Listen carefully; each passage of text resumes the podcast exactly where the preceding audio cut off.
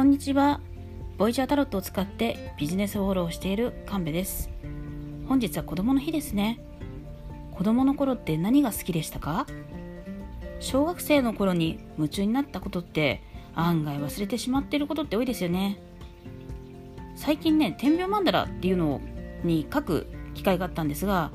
子供の頃に好きだったことを思い出すことができたんです。今、コロナの影響で緊急事態宣言もあり抑制が多い中でワクワクすることがオンラインで楽しめてストレスがスーッとなくなるのを感じました。黒い紙にねこの綺麗なカラフルなペンを使ってフラワー・オブ・ライフという幾何学的な模様を描く講座に、まあ、10名ぐらいで参加したんですけれども子供の頃に大好きだったことワクワクしたことを思い出し楽しくて仕方ない状態になりました。何がすごいって子供の頃ってみんな作品作りっていうのは自然に触れてきたじゃないですか。それをとても簡単に紙とペンだけで表現できる。っていうことがすごく面白く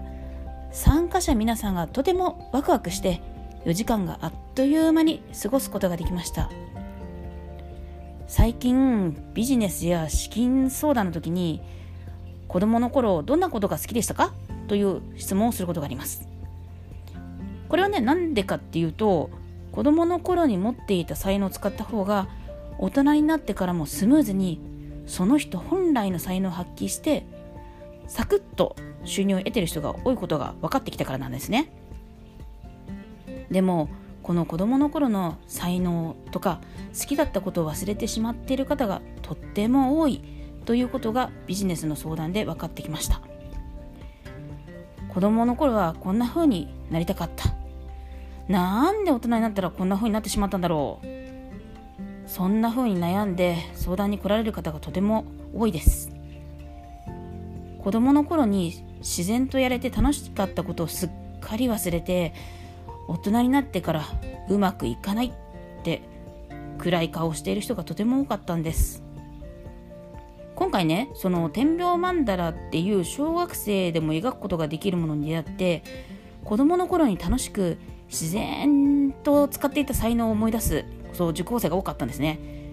子供の頃に得意だったことを思い出したことでそれを使うことによってスムーズに仕事が進んでいるっていう話まで私は聞きました。もしかしたらねたまには大人としての考える時間脱ぎ捨てて子供の心のまま遊ぶ時間とかそう好きだったことにね触れた時間を思い出してスムーズにこれからの収入の柱に向かい合えるようなそんな時間を持ってみるのも自分が楽に生きられる一つのことなのかもしれません。今回一緒に参加した方にも好評だったそのフラワー・オブ・ライフ天秤マンダラなんですが今後は講座として興味ある方々と一緒にやっていくことにしました。えっとですね、今、お知らせの方を作っております。すごい、ちょっとしばしお待ちくださいね。ま、1ヶ月以内にはお知らせできると思います。あと、プラス、なんか必要なね、材料などはね、こちらでね、ご案内できますし、お送りすることできるので、何もなんかその材料が持ってないとか、そういうこと心配なさらず、オンラインでね、参加できますので、どうぞお待ちしております。本日も聴いていただきありがとうございました。神戸智子でした。